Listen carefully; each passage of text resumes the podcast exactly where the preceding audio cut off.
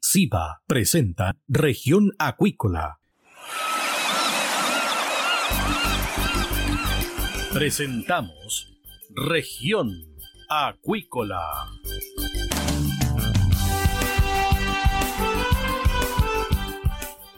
Escuche desde ahora todas las novedades de las principales actividades económicas de la región de los lagos y con las voces de sus protagonistas. Región Acuícola es un programa producido por Radio Sago de Puerto Montt, 96.5 FM y transmitido a través de la red informativa del sur. SIBA, Ciencia Aplicada en Acuicultura. Contamos con un capital humano avanzado y equipamiento especializado. Nuestro compromiso, entregar confianza y calidad para una acuicultura sustentable. SIBA, Centro de Investigaciones Biológicas Aplicadas. Visítanos en www.siba.cl. Escuche todos los domingos desde las 12 horas Recuperemos Chile. Recuperemos Chile. Un espacio de ciudadanos que busca retomar el país de todos. Recuperemos Chile, el valor de las ideas.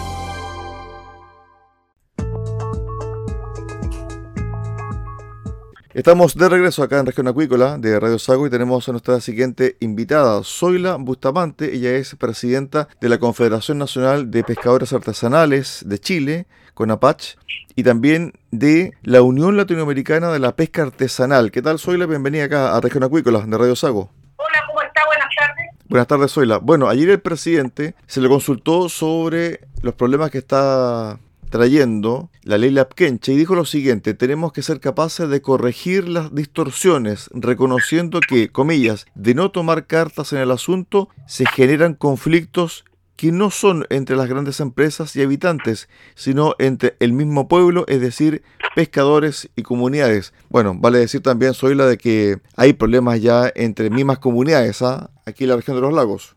Soy la. Mire, yo estoy completamente de acuerdo con el presidente, ya aunque nosotros lo venimos esto transmitiendo hace mucho tiempo.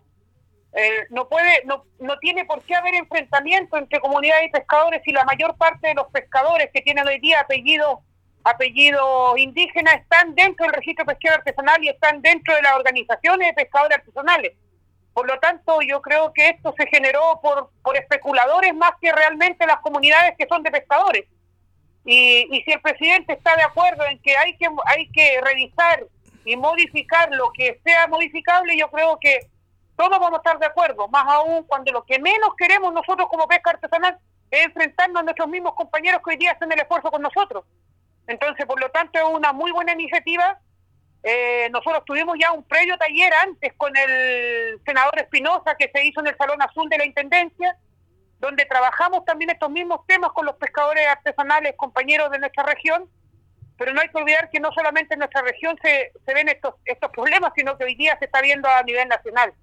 Entonces yo creo que la mala interpretación de la ley es la que hoy día está primando y eso le está haciendo daño eh, a las comunidades costeras que realmente pescan y van al mar. Soy la, ¿dónde se están produciendo los principales focos de problema a raíz de la ley Lafkenche hoy en la región de los lagos?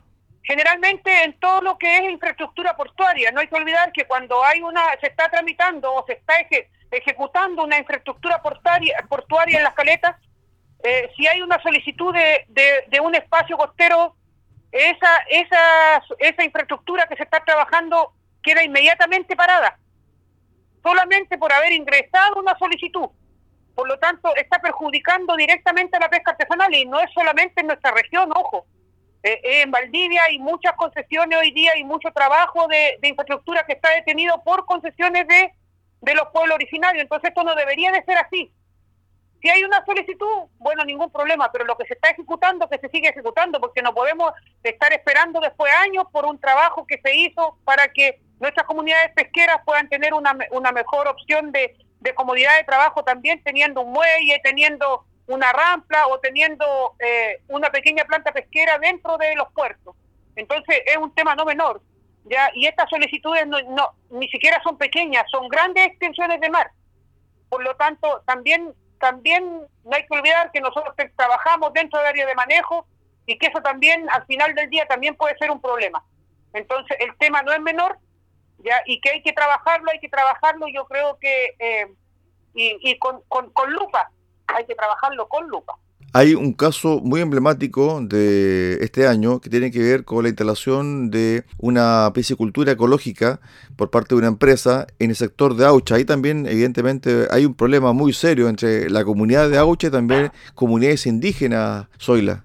Sí, mire, yo creo, yo creo, eh, y este, este es mi opinión ah, que de, de lo que hemos ido viendo, yo creo que todas las cosas son solucionables sin pelear porque lo que no nos puede pasar a nosotros como pescadores artesanales, compañeros que están dentro de las mismas de las mismas organizaciones que hoy día pertenecen a la comunidad, es estarnos peleando entre nosotros mismos. Yo creo que todo tiene solución menos la muerte. Por lo tanto, hay que ir conversando las cosas. Hoy día aquí hay un papel fundamental que tiene la Cruz, un papel fundamental que tiene la CONADI y que ellos eh, también tienen que participar de esto, porque si el presidente dijo que esto se podía perfeccionar o se podía revisar, eh, hay que hacerlo en conjunto con todos, porque hoy día los que deciden son la Cruz y la CONADI, por lo tanto, y la Subsecretaría de Pesca también. Por lo tanto, las comunidades, para que no sean perjudicadas, tienen que ser consultadas, como lo que le pasó a los compañeros de AUS. Entonces yo creo que hay que hay que tomar en cuenta todas estas todas estas cosas que hoy día vienen dentro de la ley las Kenche y que muchas veces están mal interpretadas, ni siquiera están mal escritas, están mal interpretadas. Y yo creo que vaya la misma. La mala interpretación generó especulación y generó también especuladores, y que eso es lo peor, porque hay muchas comunidades que, que no están en contra de la pesca artesanal, pero hay otras que nunca han sido comunidades que se formaron con un par de personas que hoy día están solicitando espacios para beneficio propio. Estamos con Zoila Bustamante, presidenta de la Confederación Nacional de Pescadores Artesanales de Chile. Zoila, bueno, hay otro problema entre pescadores, algunos pescadores de la región de los lagos y de Aysén por el erizo. ¿Cuál es el problema en sí ahí, Zoila? es un problema eterno, siempre han sido las zonas contiguas, pero, pero también hay que hacer historia. No hay que olvidar que, y quien le habla también, ya que le habla también trabajó en la isla Guaiteca. Yo trabajé con mi padre muchos años en la isla Guaiteca cuando cuando ni siquiera había nada. Yo la primera vez que fui a la isla Guaiteca le puedo decir que tenía con suerte 10 años, porque mi papá era muso mariscador y también era pescador de merluz. Por lo tanto, conozco prácticamente la isla Guaiteca como la palma de mi mano. Y la historia la hicieron los artesanales del sur en conjunto con los que hoy día están en la región de Aysén. Por lo tanto, la historia debería seguir siendo compartida y no estar peleándose entre actores, entre pescadores. Hoy día se tiene que legislar en la ley bentónica para que para que de una de, una vez por todas se zanje el tema de las zonas contiguas. Yo creo que eso es lo principal. Tiene que zanjarse este, este tema de las zonas contiguas para que no sigamos teniendo problemas. No hay que olvidar que para que los artesanales de la, de la región de los lagos puedan pasar a pescar, el gobierno regional tiene que desembolsillar primero desembolsillaba 700 millones de pesos y hoy día se desembolsilla más de mil, para que los pescadores artesanales puedan pasar a pescar a la otra región. Entonces eso no puede seguir pasando. ¿Podemos trabajar todos juntos? Claro que podemos trabajar todos juntos. Hay cuotas de pesca hoy día, no es carrera olímpica. Por lo tanto, si te terminó tu cuota, te vas para la casa y se terminó nomás. Antes no, porque antes era carrera olímpica, el que sacaba más ganaba más. Entonces yo creo, yo creo que hoy día la solución ya está, está en manos hoy día de los legisladores por el tema de la ley bentónica y también está en manos de no politizar todo esto porque no hay que olvidar de que de que muchos trabajan en pos de las empresas ya y, y se guían por lo que les dicen las empresas. Y yo creo que eso no tiene que ser así. Yo creo que aquí hay hay miles de pescadores que viven del recurso erizo no solamente en la isla de Chiloé, sino que en toda la región de los lagos, al igual que en la región de Aysén, en Melinca específicamente, y hay que llegar a un acuerdo de hermandad. Y ese acuerdo no tiene que ser peleándonos entre nosotros mismos, al contrario, tiene que ser buscando la solución en que todos ganemos, no ganen unos pocos nomás. Ayer se hablaba de bloqueo para los pescadores eh, de Huaytecas que traían ciertos recursos del erizo para Chiloé, Zoila por lo mismo, es lo que yo le estoy transmitiendo, no tenemos por qué pelearnos entre nosotros mismos si esto puede tener solución. Mire, a nosotros nos mandaron un comunicado donde que tomó de acuerdo la, el Quellón con los pescadores de Quellón, las empresas, los políticos de allá, eh, que no se iba a comprar más erizo y que se iba, a parar, se a parar la temporada por este año hasta que no se legisle el tema de la ley bentónica.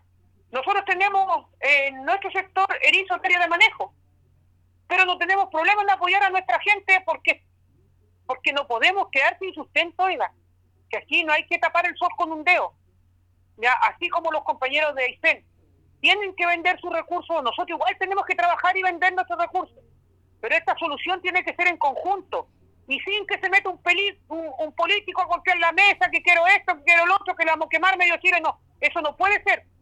Nosotros como pescadores tenemos que tener la altura de mira para lograr consenso entre nosotros mismos. En el tema del erizo, conversando con un académico de la Universidad Austral de Chile, me decía de que hay una especie de anémona ya instalada en el canal de Chacao y que está produciendo que el erizo también eh, vaya restringiendo su campo de acción. Me comentaba el caso de los pescadores de Carelmapu, que en vez de sacar 100 toneladas sacaron 20 a lo sumo. Entonces también hay este problema de esta anémona que se instaló prácticamente en gran parte de la región de los lagos, Zoila yo, yo quiero pensar que la anémona que habla usted es, un, es una, una alga que se pega en las piedras y que, que tiene vida y que se está comiendo todo lo que encuentra. Creo, quiero pensar que esa es la anémona, ¿no es cierto? Porque hablando de los términos de pescador.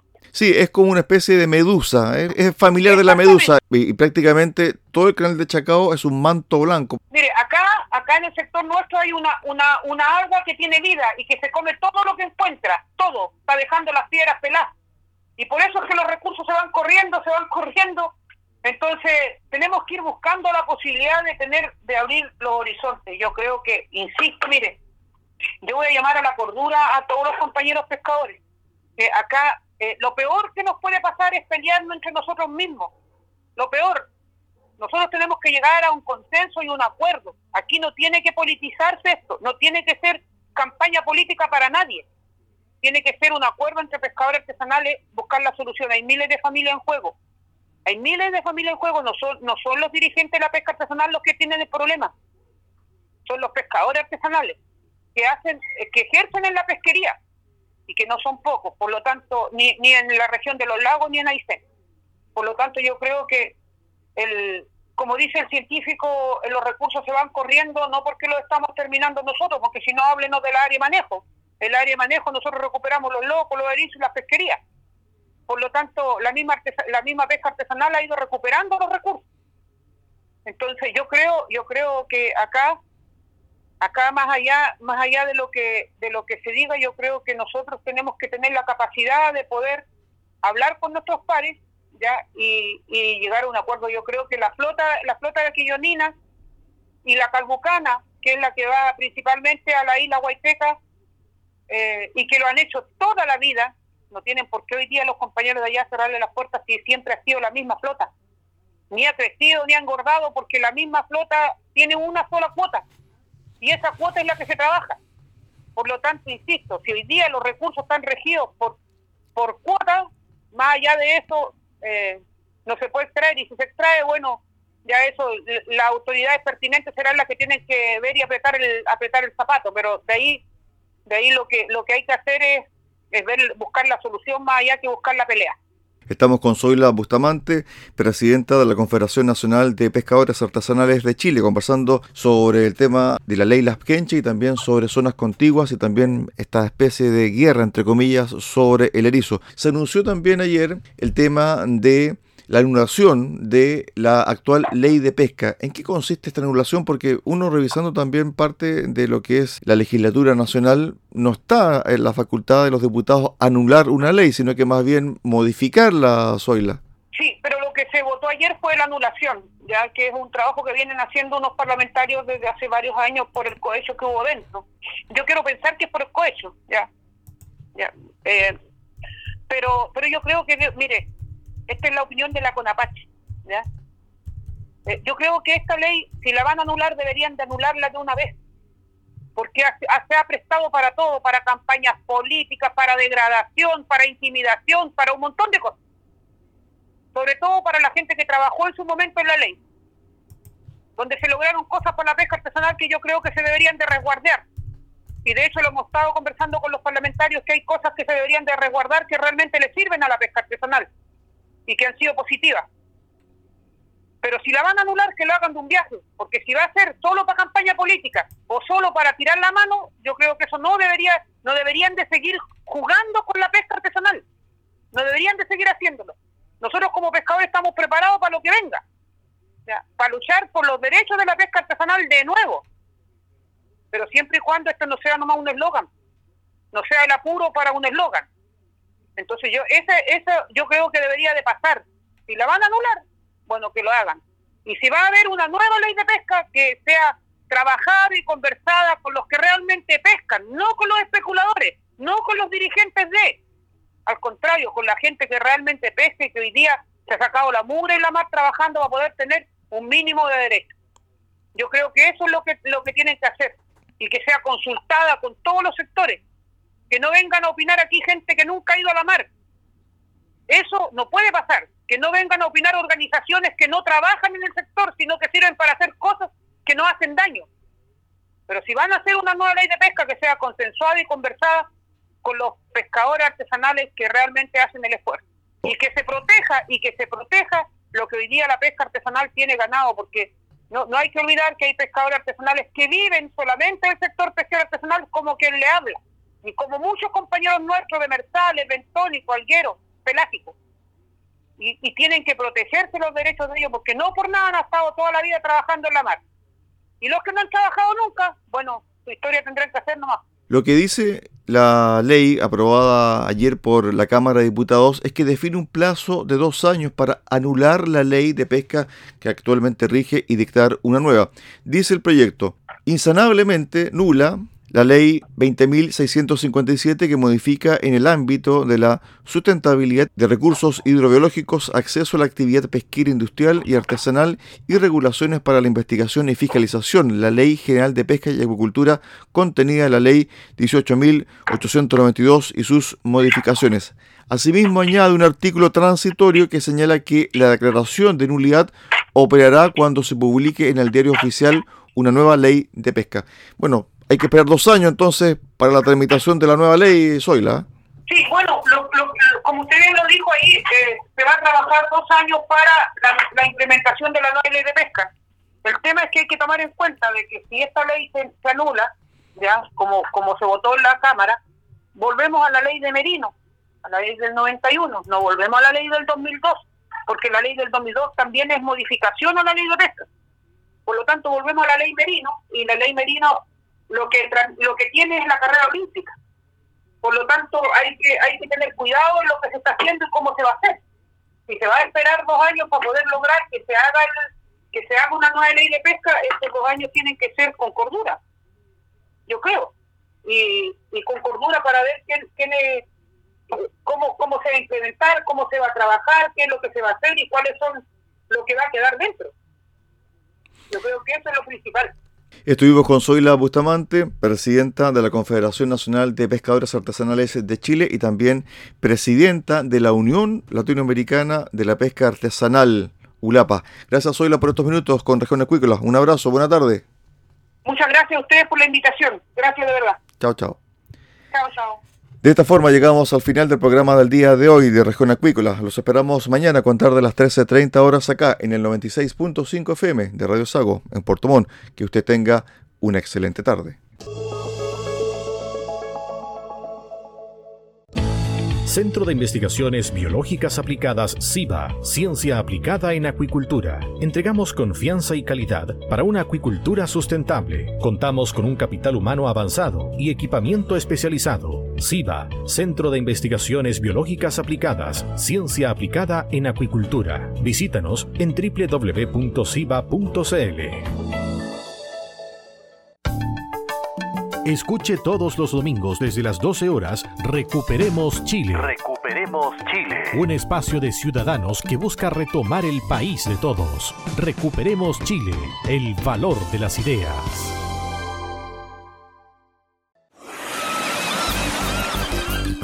Hemos presentado Región Acuícola. el acontecer de las actividades económicas que dan vida a la región de los lagos y las voces de sus protagonistas en el más completo resumen noticioso. Región Acuícola es un programa producido por Radio Sago de Puerto Montt, 96.5 FM y transmitido a través de la Red Informativa del Sur.